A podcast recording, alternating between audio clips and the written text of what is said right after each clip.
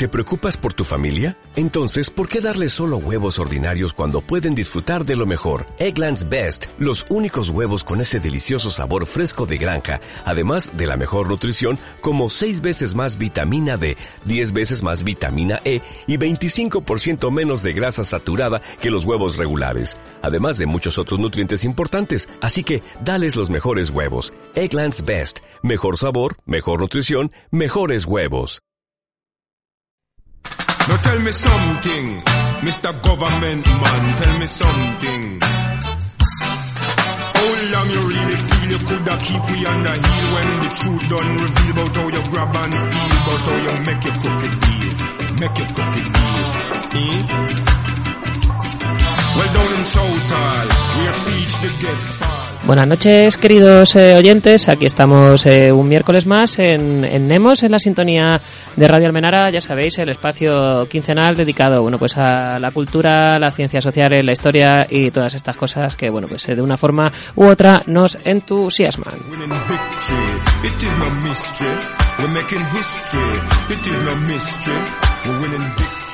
Creo que ya es el tercer programa de esta tercera temporada y bueno, una noche aciaga la de hoy porque tenemos el estudio petado de gente, han venido muchos invitados con los que estaremos charlando a lo largo del programa y bueno, eh, saludar por fin a nuestro queridísimo colaborador Fernando.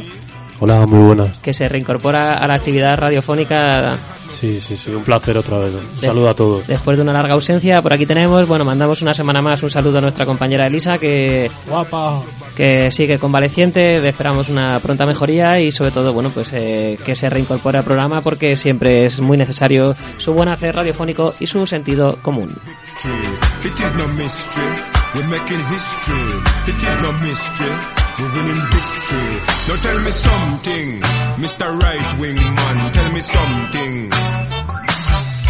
How long you really feel we would have gravel and steel when so much murder Y bueno, como decíamos, eh, un programa en el que tenemos muchos invitados. eh, tenemos eh, en primer lugar, con los que charlaremos eh, en breves instantes, a la gente del MEA, el maravilloso encuentro de autoedición. Muy buenas. Muy buenas. Un placer teneros por aquí, chicos. Gracias por venir. Igualmente. vosotros. Y bueno, luego tenemos con nosotros también a- al autor de uno de los libros de la temporada, sin duda alguna. Tenemos a, a, bueno, de Víctor Lenore, que nos va a hablar de su libro Indies, Hipsters y Gafapastas. Buenas noches, Víctor. Buenas noches. Muchísimas gracias por venir también, por acompañarnos a estas horas de la noche. A vosotros por invitarme.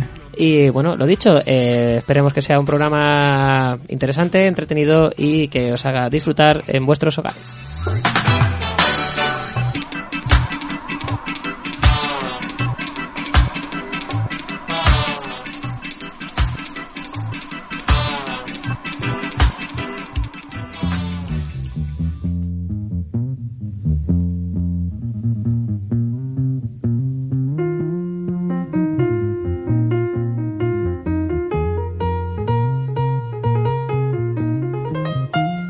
Bueno, para todos aquellos que nos seguís desde hace tres años, sabéis que esta es la sintonía que da pie a nuestra agenda cultural. Agenda cultural que se va a ver esta semana sustituida pues por una eh, agradable plática con la, con la gente del MEA que, que vienen a, a presentarnos su tercera edición. Así es, así es. Entonces, bueno, chicos, contadnos qué, qué es el MEA. Y a platicar sobre lo mismo. El MEA. M-E-A. Eh, tercero, además. El Tercero. MEA 3. El MEA 3. El maravilloso. El segundo que debe ser muy divertido, ¿eh? el MEA 2.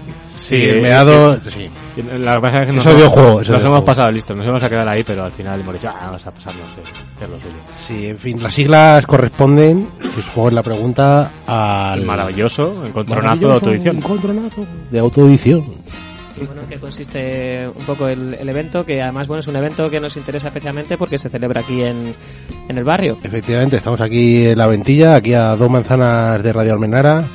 Por eso es importante que unamos esfuerzos los que estamos remando en el mismo sentido en el barrio, que hace falta además, porque está pues como todo Madrid. Habla del padrino, hombre, habla del padrino. Vamos a hablar de nuestro padrino, lo hacemos en el, en el local del Perucha, que es todo un personaje aquí en el barrio, los radioyentes de Radio Almenara probablemente sepan de quién estamos hablando. El Perucha.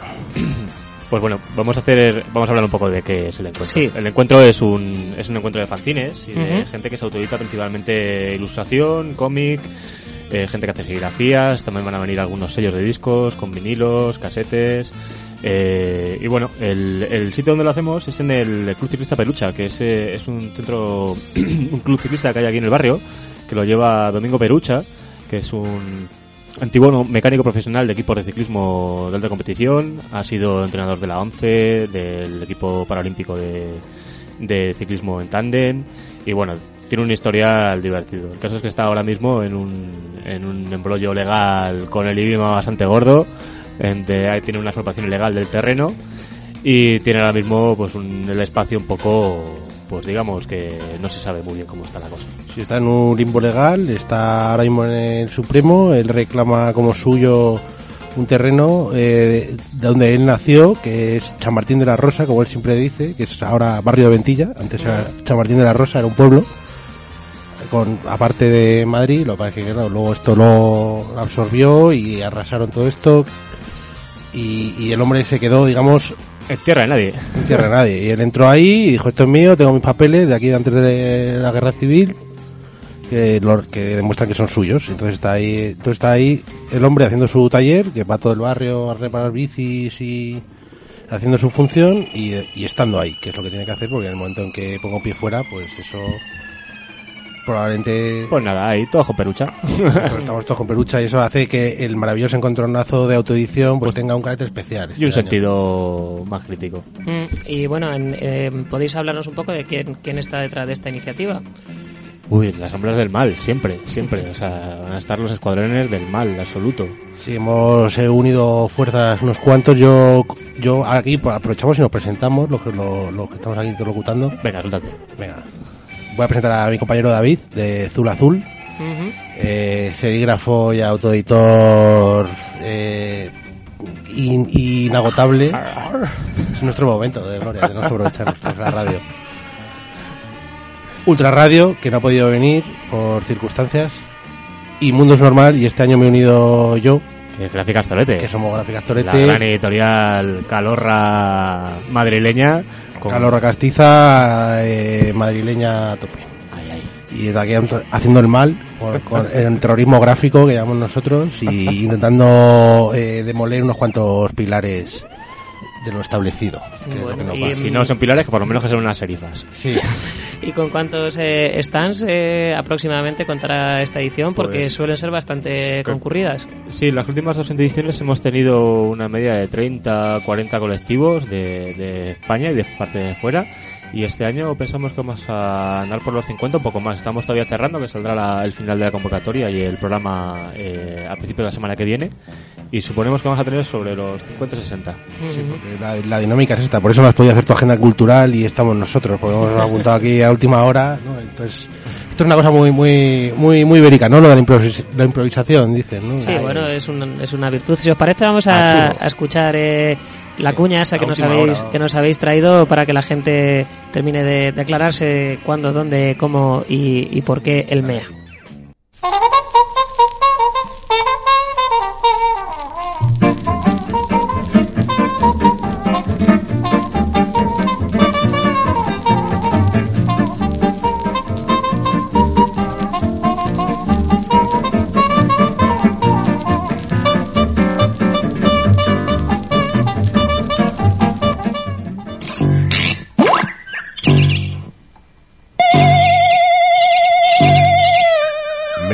3, el regreso. Vuelve a Madrid el maravilloso, encontronazo de autoedición. Fanzines, Vinilos, serigrafías, casetes, dildos bicicletas. y un barco. Todo esto el 6 de diciembre, sábado, de 11 a 11 en el Club Ciclista Perucha. En la avenida de Asturias, número 52, metros, Plaza de Castilla o Ventilla.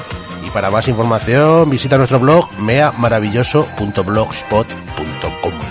Libre, libre quiero ser, quiero ser, quiero ser libre. Libre, libre quiero ser, quiero ser, quiero ser libre. Bueno, pues ahí estaba la, la cuña del, del tercer eh, encontronazo. Y bueno, chicos, si os parece, para, para ir terminando, una pregunta básica y sencilla. eh, ¿Por qué la autoedición? Hombre, por joder, está clara la respuesta, es, es evidente, no, no podemos decir otra cosa. Suscribo la palabra de mi compañero, no podía haber estado más acertado. En en una pregunta tan básica y sencilla como esta. He venido aquí a hablar de mi libro. bueno, pues nada, chicos, eh, agradeceros vuestra visita y recordar a nuestra audiencia que es el sábado 6 de diciembre. En el Club Ciclista Perucha. Avenida Asturias, número 52, Metros Ventilla, Plaza de Castilla. Y para más información, amigos míos, radio oyentes de Radio Almenara. eh, Más información en el blog meamaravilloso.blogspot.com. y muchas gracias a, a ti, Semi, y al programa Demos por traernos aquí y dejarnos vomitar nuestras, nuestras mierdas. Para eso Gracias. estamos, chicos. Muchas gracias a vosotros.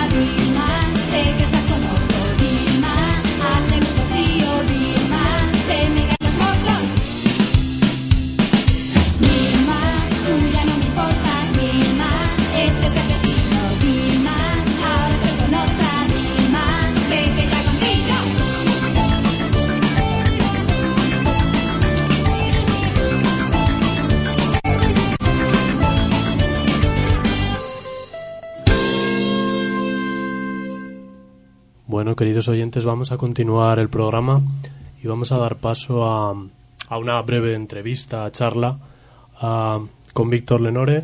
Víctor, Buenas noches otra ¿qué vez. tal, Víctor? Eh, para poneros un poco en situación, voy a daros unas breves pinceladas para que conozcáis a, a, bueno, a la persona con la que vamos a hablar, ¿no? A Víctor Lenore es eh, periodista musical, ha publicado artículos en El País, La Razón, Playground, Rolling Stone o El Confidencial, entre otros medios.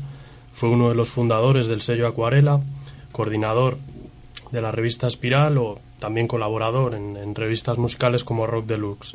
Fue miembro también del eh, grupo promotor de la, publica- de la publicación cultural de izquierda eh, La Dinamo. También ha trabajado como guionista en programas de televisión y es colabora- colaborador habitual de la revista Minerva, revista del Círculo ah, de Bellas Artes.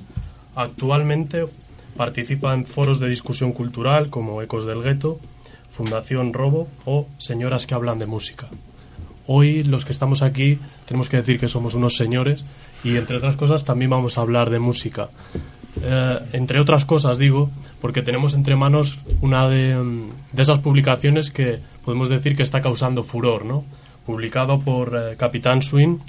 El libro lleva por título Indies, Hipsters y Gafapastas, con un subtítulo más provocador si cabe, Crónica de una dominación cultural. Bueno, ante esto solo me queda decir cómo surge un libro como este, Víctor. Bueno, pues surge un poco de... Yo mm, no tenía es- especiales ganas de escribirlo, ¿no? Eh, pero me animó mucha gente de mi entorno, ¿no? Eh, yo conocía el mundo de lo que se llama el moderneo por dentro durante muchos años, luego fui yo digo evolucionando, ¿no? Hacia posiciones más sensatas y em- empezó un punto de inflexión en el 2000 con las, las manifestaciones contra el Fondo Monetario Internacional y el Banco Mundial, con bestsellers como No Logo de Naomi Klein, ¿no? Empecé a darme cuenta de que toda mi escena cultural le faltaba una pata muy importante que era la preocupación social y la relación con, con los problemas cotidianos, ¿no? Que era una especie de todo el rollo indie, hipster, era una especie de torre de marfil que se olvidaba totalmente de, de los problemas que teníamos la gente joven. Y entonces, pues más o menos cuento esa evolución y, y también intento mm, acercar a mi experiencia eh, los ensayos de gente como César Rendueles, como Thomas Frank, eh, como Owen Jones, ¿no? que hizo este ensayo tan importante que se llama Chaps, la demonización de la clase obrera, y es una especie de mm, sí, como de, resumen de lo que ha sido mi trayectoria cultural, pero llevado al, al, al terreno de, la prensa cultural y del consumismo que nos que domina como la sociedad contemporánea. Genial. Sí, la verdad es que ese es uno de los aspectos que al menos a mí como, lector me ha llamado la atención, ¿no? Es un libro, eh, desde mi punto de vista, escrito desde, eh, desde el punto de vista de un, podríamos decir, periodista musical o alguien que está muy metido, que conoce muy bien ese mundo, ¿no? De, la prensa musical y de, ese tipo de, de tendencias. Y quizá una de las primeras preguntas que me haría y que creo que también la hace o al menos difusamente a Nacho Vegas, que es el que hace un prólogo yo creo que muy muy interesante, ha sido de mi, punto de vista también un, acierto, y es em, cómo la música va... eh, mm, está de, de fondo en todo esto, ¿no? Y me llama la atención por eso, porque eh, a pesar de que hablamos de hipster, de gafapastas, el primer eh, título es el de indies, ¿no? Esa es la primera palabra que aparece.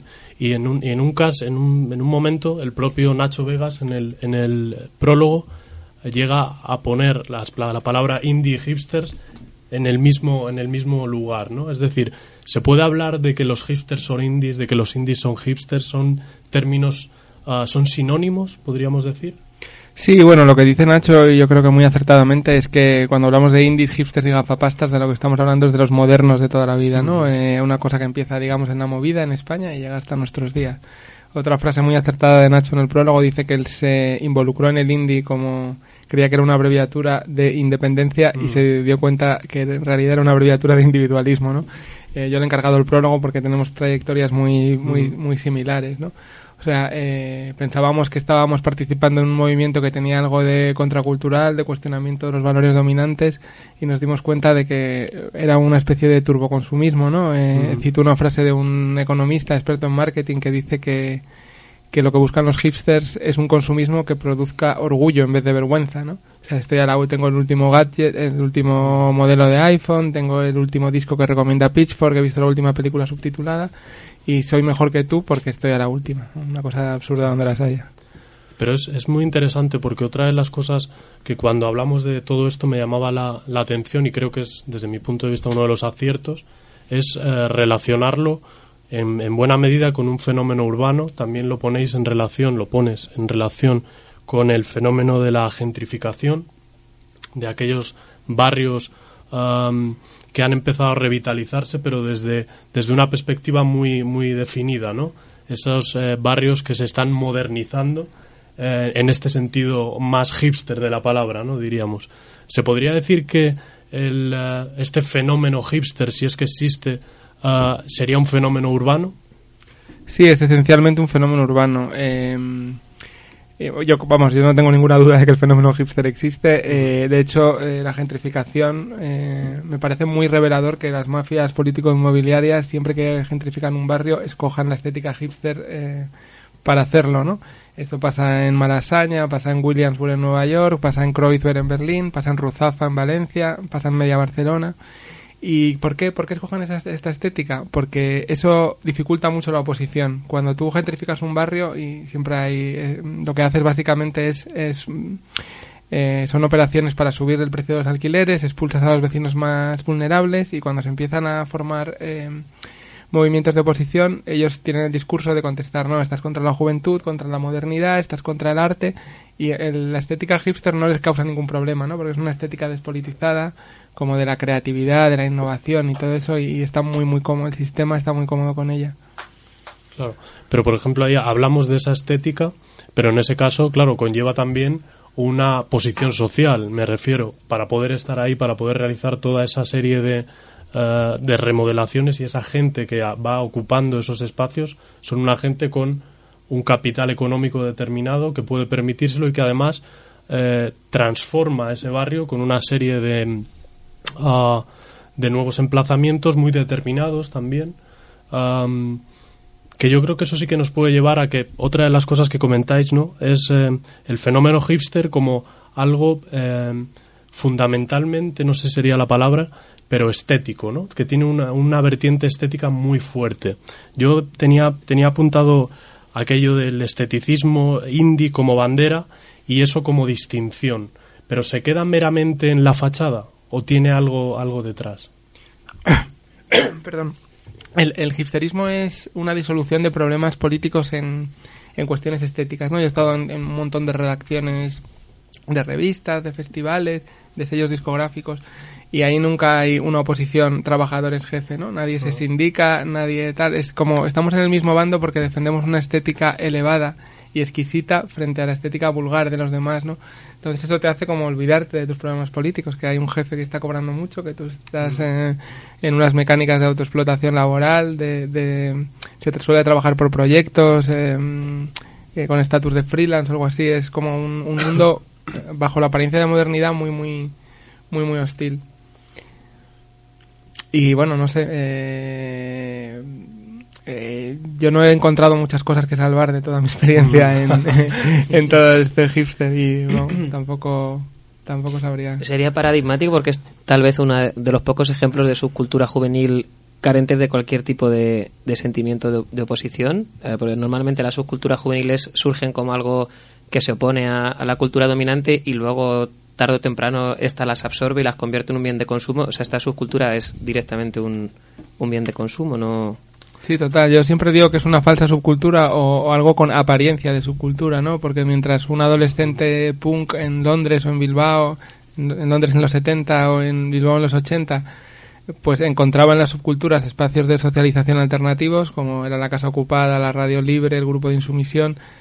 Los hipsters lo que teníamos era la tienda de discos de importación, el festival tipo Benicassi en el Primavera Sound hiperpatrocinado, el club de moda como el Nasty o el Apolo, todo espacios totalmente mercantilizados, ¿no? Y bueno, eh, la industria de la publicidad ha recompensado la obediencia de la presunta subcultura hipster eh, llenando los anuncios de canciones indie, hipster, vemos los anuncios de Estrella Damm, de Apple, con los Pixies, con grupos en la Costa Brava, todos felices y contentos en medio de la crisis que tenemos. Pues eso es una un olvidar los problemas políticos en medio de una estética así como súper feliz y nada problemática. Sí, es un poco esa salida am, hedonista y superficial, ¿no? Alejada un poco quizá de la realidad, pero un poco enlazando con lo que comentabas del tema contracultural, porque claro, tenemos que pensar que también lo, apunta en el libro, eh, de alguna forma eh, la connotación que el término tenía eh, tiempo atrás, ¿no? y cómo eso se ha ido reutilizando. Y es interesante cómo diferentes autores también han hablado de los hipsters como zombies contraculturales o, o, o yuppies de lo indie, ¿no? Es, es muy interesante, porque al final es, eh, creo que también lo, lo tratáis muy bien, cuando habláis de, ese mejunje de, de repertorios que utilizan, de ese viaje sin mapa, que creo que es una de las expresiones que utilizas, Ah, estoy pensando en autores como Christian Lorenz, que habla de que ah, los hipsters tienen como un repertorio de sinsentidos, más que un collage, hablan, y creo que es muy visual y muy gráfico, de una lista de reproducción aleatoria en un iPod, ¿no? Esa sería una forma de, de articular todo su, su repertorio, y quizás sea por eso, ¿no? Porque no tienen un trasfondo o, digamos, eh, Sí, ese background que es lo que articula toda esa serie de referencias que se quedan meramente en superficiales. Sí, total. También Richard Sennett eh, utiliza la metáfora del MP3, ¿no? Como en la cultura posmoderna, que enseñamos a cada uno el lado que quieren ver, que menos problemas nos causa, ¿no? Otra frase que me gusta mucho es del crítico musical que se llama Simon Reynolds, que dice que mientras los bohemios de los años 40, por ejemplo, los antiguos hipsters o beatniks, buscaban cosas que no les ofrecía el mercado, libertad de movimientos, libertad sexual, eh, experimentación con las drogas, eh, los hipsters actuales buscan sobre todo, eh, bu- solo buscan cosas que se pueden pagar con la tarjeta de crédito. Y es una cultura de hiperconsumismo y de estar a la última.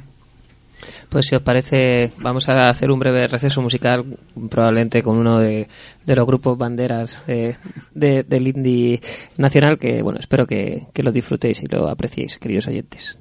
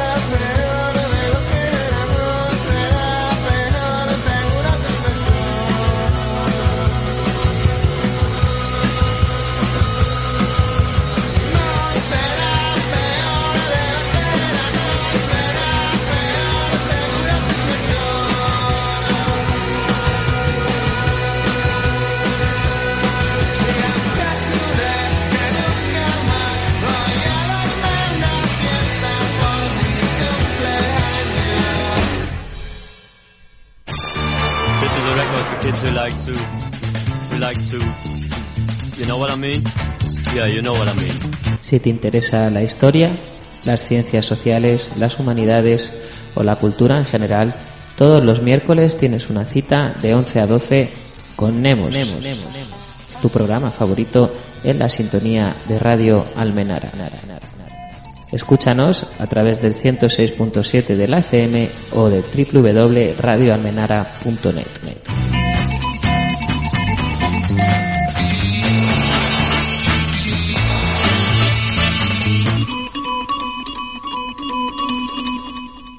Bueno, pues continuamos con, con esta charla que espero que te estés sintiendo a gusto, como en casa, ¿no? Sí, como en casa, exactamente. Me alegro. Pues eh, vamos a continuar un poco por otra de los, eh, de los temas que yo creo que se va viendo a lo largo del, eh, del libro, ¿no? Un poco que puede definir esta corriente estética, ¿no? Esa idea de, de lo hipster como, como opción de vida y opción de vida elitista, ¿no? En algún momento habláis, hablas ah, sobre todo de, de élites simbólicas, ¿no? Llegas a decir que hacen suyo los valores dominantes incluso sin tener recompensa económica. La precariedad no tiene por qué activar la conciencia política. También puede crear una extrema dependencia. Yo creo que es eh, muy, muy interesante. Si pudieras profundizar un poquillo en ello. Sí, eh, bueno, a mí una cosa que me llama mucho la atención es que me metí en Google Trends, que es una parte de Google que te enseña la frecuencia con la que se busca una palabra en, el, en, en este buscador, que es el principal de Internet, y la palabra hipster eh, pegaba un subidón a partir de 2008, que es cuando empieza la debacle financiera, ¿no? Entonces dije, jo, hay mucha gente que se ha metido en esto o que ha aumentado su interés en esto justo cuando menos dinero hay para, para todo, ¿no? Yo creo que eh, debido a Internet eh, es muy sencillo ahora ser hipster, ¿no? Puedes eh, estar a la última en Spotify, bajarte todas las películas, eh, no tienes que comprar revistas porque las webs son gratis. Mucha gente se ha enganchado a esto, ¿no? También hay, un hay grietas, ¿no? Porque el 15M ha sido un, un, un cambio muy importante social, ¿no? Y muchos hipsters se han dado cuenta de que no había sustrato material para, para sostener lo que conocíamos como clase media, ¿no? Y que, y que la politización era una cosa necesaria si querían mantener un mínimo nivel de vida, ¿no? Y ahí ha empezado un poco co- la conciencia de un montón de, de modernos, inc- incluidos los grupos, ¿no? Grupos como Vetusta Morla, eh, que antes no hacían ninguna canción política, ahora han empezado a incluir contenidos sociales. Eh, Nacho Vegas es cada vez más explícito, no sé, se ve un cambio ahí, ¿no? Hay como una lucha, hay gente que se agarra a su estatus cultural de una manera un poco desesperada y otra que está tomando un poco de conciencia.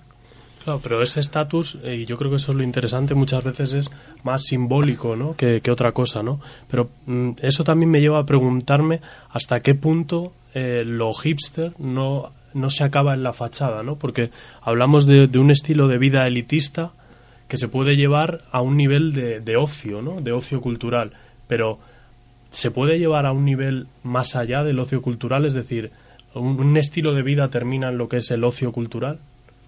Bueno, lo que yo una la frase que escogí para marcar el libro es del periodista Thomas Frank que dice que eh, las élites adoran las revoluciones que se limitan a cambios estéticos y eso es más, básicamente lo que lo que ofrece la cultura indie hipster, ¿no? O sea, es como una especie de noria imparable y cada vez más veloz de ofertas estéticas, series, ropa, eh, discos y en, en el que no hay ninguna propuesta de cambio político, ni hay ni, ni de conciencia social, ni de nada. Entonces tú estás ahí como mirando cómo da vueltas y no te enteras de lo que pasa a tu alrededor.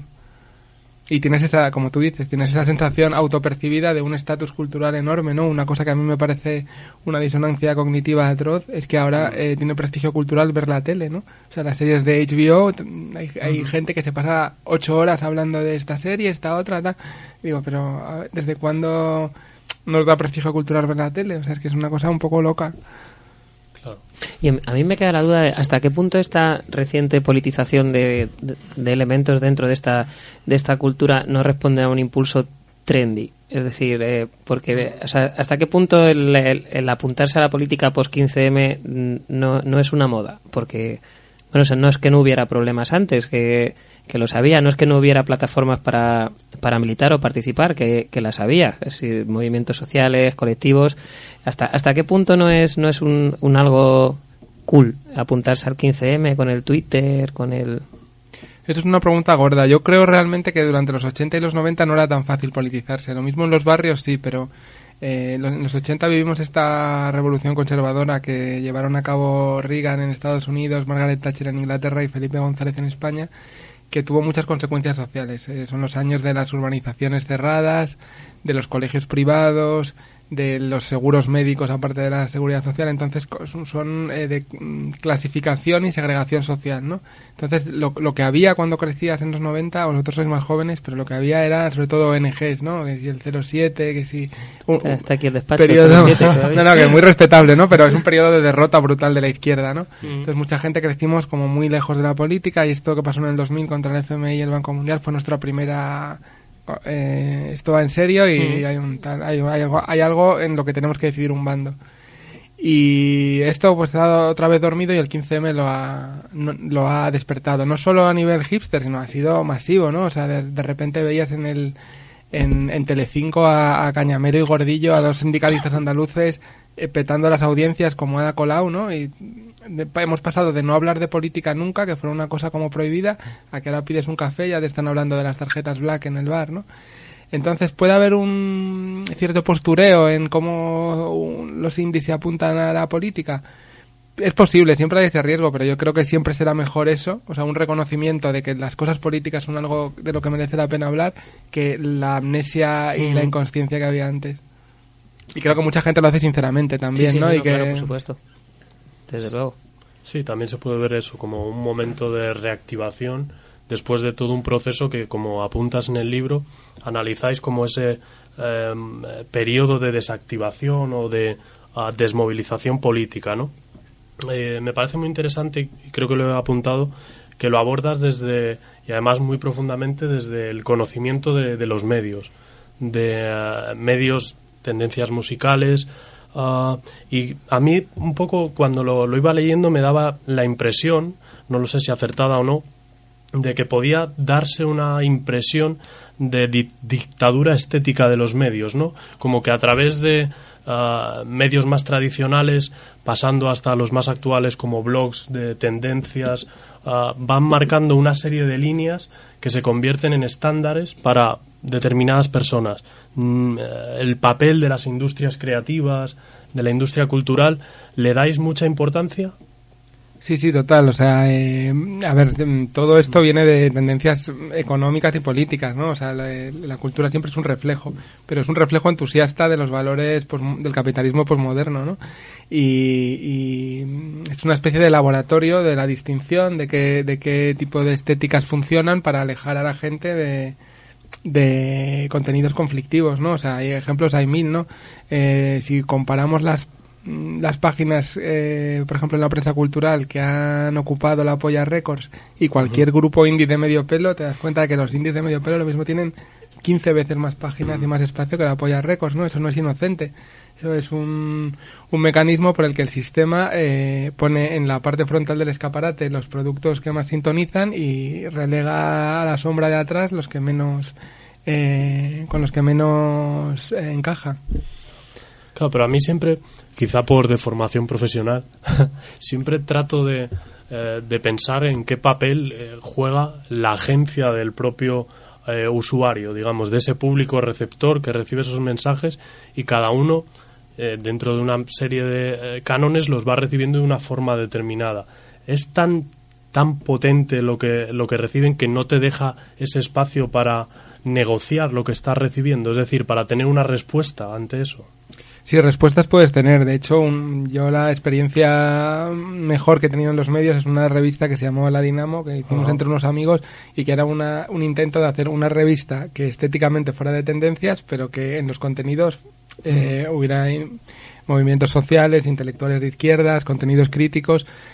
No funcionó muy bien porque porque era muy precario, ¿no? No, no porque no estuviera bien hecho. Yo creo que era una, una forma, ¿no? De, de apelar a la modernidad sin quitar la sustancia. O sea, hay siempre hay eh, Brechas, espacio ¿no? para brechas y espacios para brechas negociar. Y gente que se ha abstraído totalmente de esta dominación cultural, ¿no? Toda la escena del rock radical vasco, toda la gente que estaba oyendo música jamaicana, incluso diría, aunque es muy polémico, los de la ruta del bacalao, ¿no? Que estaban más pendientes de disfrutar y de la relación social que de, que de la cultura como distinción, ¿no? Ha habido grandes bolsas juveniles que se han, se han sabido escaquear de todo esto que eh, proponía el mercado. Guay, pues eh, la verdad es que eh, esas un poco son algunas de las impresiones que, que me ha ido dando la, la lectura del libro y otra sería quizá muy clara, al menos me lo ha parecido a mí, un, un mea culpa, ¿no? Un ah, perdóname porque yo he sido uno más, yo he sido otro más, que decía Sociedad Alcohólica, ¿no? Otro grupo indie por excelencia. ¿Puede ser? Yo no diría que me da culpa, diría que es una entrega de, de armas, ¿no? Como un reconocimiento de tus errores, ¿no? No es, no es simplemente culparte, ¿no? Es decir, eh, de hecho, parte de la polémica del libro, eh, si esto lo hubiera escrito alguien vinculado al rock radical vasco, pues a la gente le hubiera dado igual, ¿no? Bueno, este punky que diga lo que quiera, ¿no? Pero como yo era del bando de los indies y los hipsters y me he ido cambiando paulatinamente, pero esto ha sido el aquí me bajo del tren, pues mucha gente se ha visto, eh, le ha parecido muchísimo más hostil ese- esa posición que que alguien de fuera eh, les critique, que a esas críticas nunca les han hecho caso, ¿no? Y ha, ha habido eh, reacciones eh, escandalosas por parte de del colectivo indie hipster. Más que escandalosas, yo diría que un poco histéricas, ¿no? Como el estar en, en las redes sociales, perdón, perdón por la tal, y no me corresponde a mí juzgarlo, ¿no? Pero cuando ves a una persona retuiteando ocho veces cada crítica que se pone, que pone mal al libro y, y, y- cada conversación que hay metiéndose ahí para decir qué tal, dices, bueno, este hombre, que suelen ser chicos, por eso digo hombre, eh, le ha tocado mucho, ¿no? El libro. Pero bueno, también están animando el debate, también hay gente muy maja aportando críticas muy valiosas y matices y todo eso, y estoy muy contento porque el libro realmente ha, ha fomentado un debate que no se estaba teniendo. Se estaba teniendo un poco chistecitos en bares, en colas de conciertos y tal, pero no se había tenido, no se había expuesto por escrito. Bueno, aparte también está recibiendo críticas ba- bastante positivas, ¿no? Cuando decimos que probablemente sea uno de los libros de la, de la temporada, no sé si es una exageración, pero desde luego está recibiendo muy, muy, muy buen feedback. Sí, hay eh, la gente que, mm, bueno, ya, ya hemos, eh, la semana pasada salió la segunda edición, o sea que va bastante bien en, en las librerías y la gente más o menos mm, cercana a la izquierda, socialmente un poco consciente, lo ha recibido con, con mucho cariño y gente, ha habido muchas críticas malas también, ¿eh? bastante feroces. Pero yo creo que compensa bastante y me gusta ese, ese contraste que hay y que, y que los lectores puedan decidir eh, a qué posición se sienten más cercanos. Bueno, pues si os parece, vamos a hacer otro breve receso musical con uno de, de los grupos, una de la mu- uno de, de los muchos grupos que, que aparecen en este libro. Eh, vamos a escuchar eh, la versión del Too Drunk to Fuck de los Dead Kennedys eh, hecha por los eh, Nouvelle. Going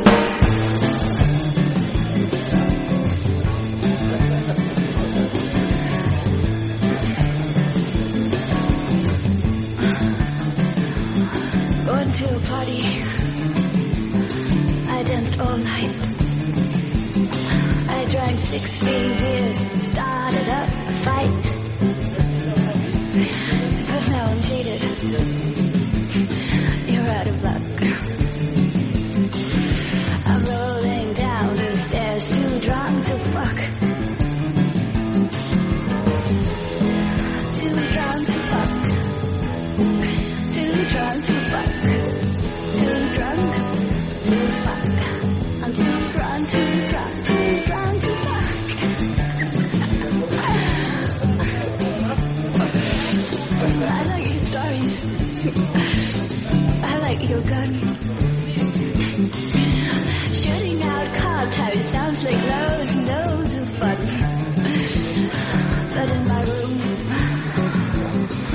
You were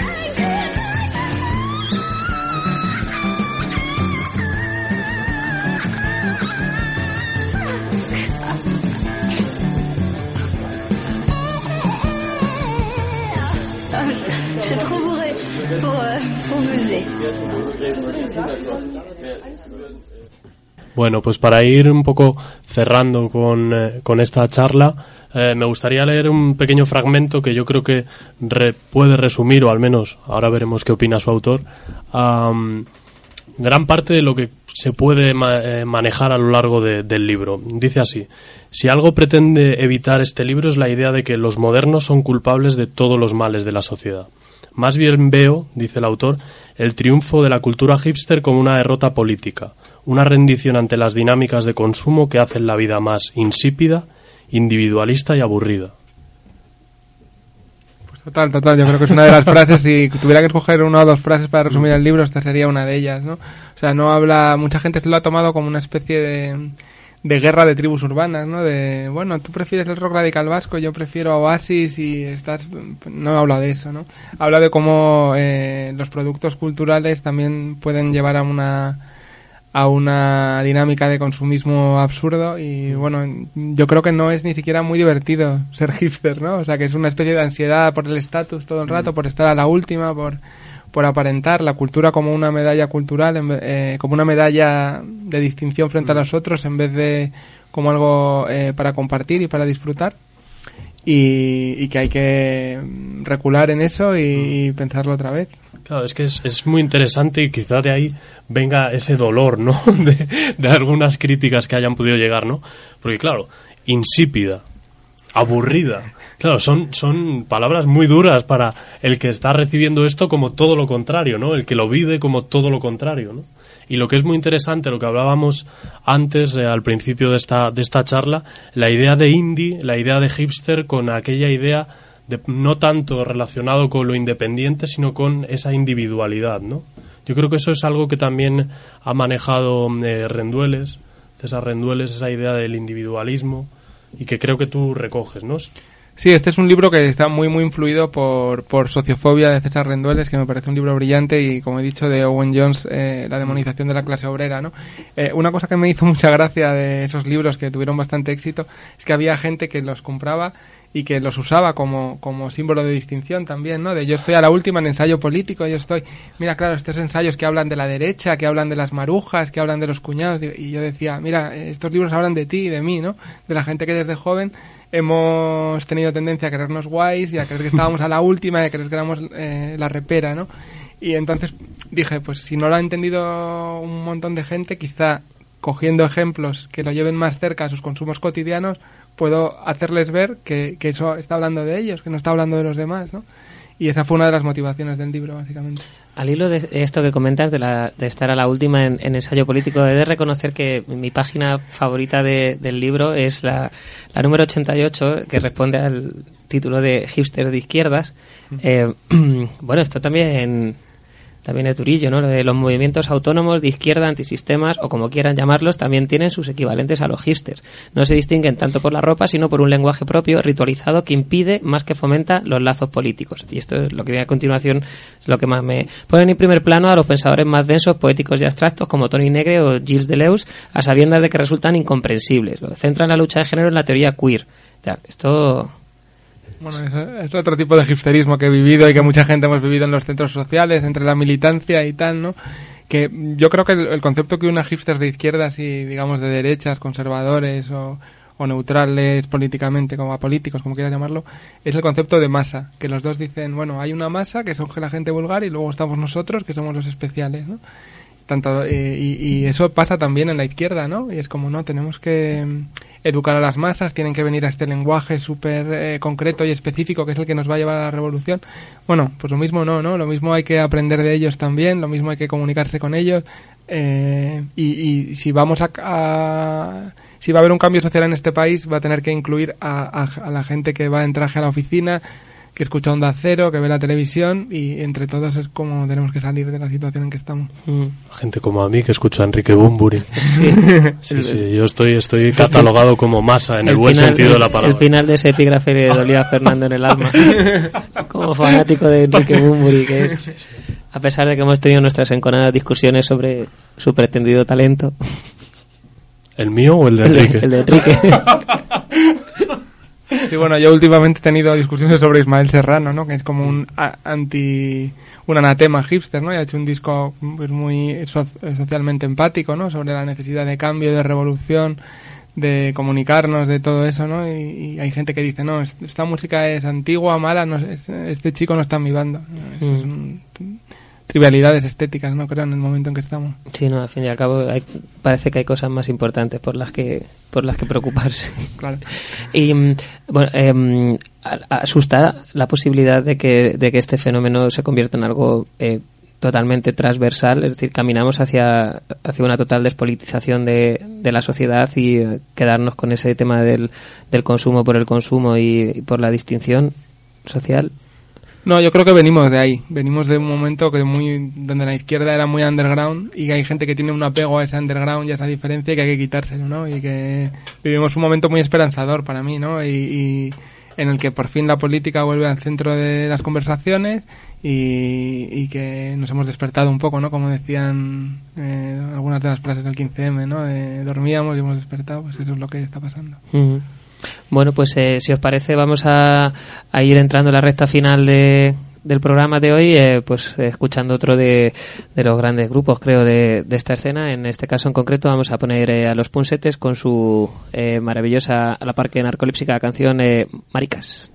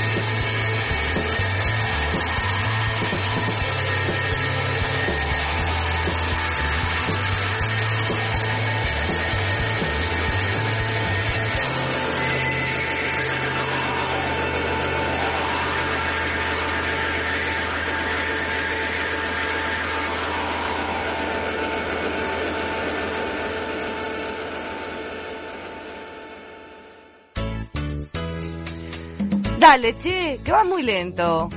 Pero si todavía no sé ni a dónde me llevas y estás todo el rato metiendo tralla. O sea, que después de pasar por la frontera del silencio, cruzarnos con los rebeldes del norte, habernos parado a tomar la merienda para ponernos las pilas con una aceituna con hueso y recuperar la fórmula joven, seguís sin tener ni idea. Es que... ¿Qué de qué? Que no entiendo. Yo solo sé que llevo dos horas y pico sin parar de danzar, cual flamenco flamenco, y a este paso nos van a pillar las luciérnagas lo menos. Paciencia, trajinero. Mira, te voy a dar una pista. Dos más uno y. ¿Y? ¿Cómo que y? ¿Qué? ¿Y tú qué opinas? ¿Cómo que qué opino? Mira, me estás dejando tarumba. Anda, mira, por ahí va Nache y Machete. Esto parece el coño de la Bernarda. ¿Cómo vas, cultura? Buenos días, Tetuán. Vosotros sí que le dais sabor al barrio, ¿eh? Pues aquí ando con esta fristoria que me lleva no sé dónde. Nemos humos, amigo. Este que todavía no se ha enterado. Anda, ¿qué? Si lo conoces de sobra. Pues a la radio no te rajima ahora. Anda, claro, ahora lo entiendo. Donde el año pasado, allá por el mentidero. ¡Qué planazo!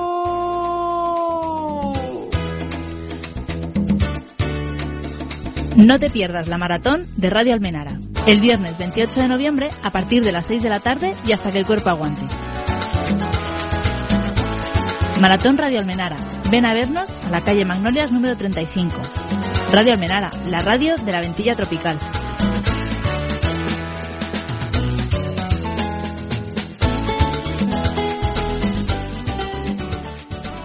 Bueno, pues no podíamos dejar de, de pasar la cuña de San Curra a los, los compañeros del colectivo sobre el maratón Radio Almenara de este viernes y bueno, pues vamos entrando en la recta final de- del programa de hoy. Eh, aquí seguimos con, con Víctor y bueno, ya le hemos dado a micro cerrado la, la enhorabuena por, por el libro porque la verdad es que no- nos ha encantado. Os animamos a todos y a todas a, a acercaros a él, a, a leerlo y a, a disfrutarlo porque es una lectura que, que se, que se hace sencilla, es un, es un libro bastante llevadero y que bueno, a la par es bastante didáctica y yo he descubierto un montón de grupos que no, que no había escuchado en mi vida y bueno, lo- la pregunta obligada que solemos hacer siempre a nuestros invitados es eh, ¿hacia dónde camina el, el futuro de, de Víctor Lenore después de haber editado este, este Indies, Hipsters y Gafapastas?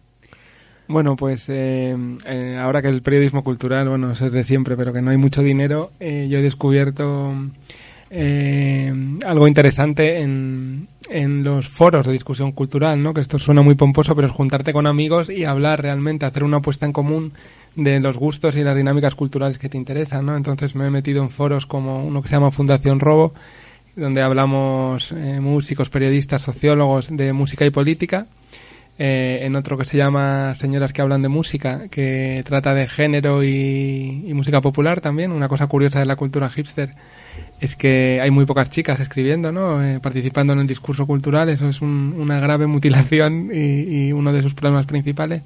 Y otro también que me interesa bastante es Ecos del Gueto, ¿no? Que es eh, un foro de discusión basado en en la música que se crea en las ciudades miseria de todo el mundo, ¿no? Hay un libro de Mike Davis que se llama eh, Planeta de Ciudades Miseria, que es muy recomendable, y que estos sitios donde hay tantas privaciones materiales, curiosamente, la música eh, es muy innovadora, ¿no? Lo hemos visto en Jamaica, ¿no? Que es una fuente de innovación constante, eh, la cumbia digital, el kuduro en Angola, no sé, es como...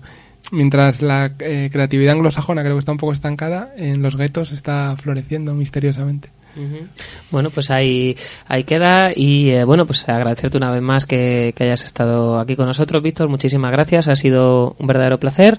Y bueno, Fernando, gracias por reincorporarte a, a la actividad radiofónica. Aquí seguiremos. Sí, ¿no? Y bueno, a todos vosotros eh, agradeceros que hayáis estado a través del 106.7 de la FM o de www.radioalmenara.net y bueno, recordaros que nuestra página web es eh, www.nemos.es y que tenemos un correo electrónico para ruegos, peticiones o amenazas que es eh, nemoshistoria@gmail.com y bueno, vamos a despedirnos con el que para nosotros eh, siempre será el único y verdadero moderno, que es el eh, Drácula Yeye.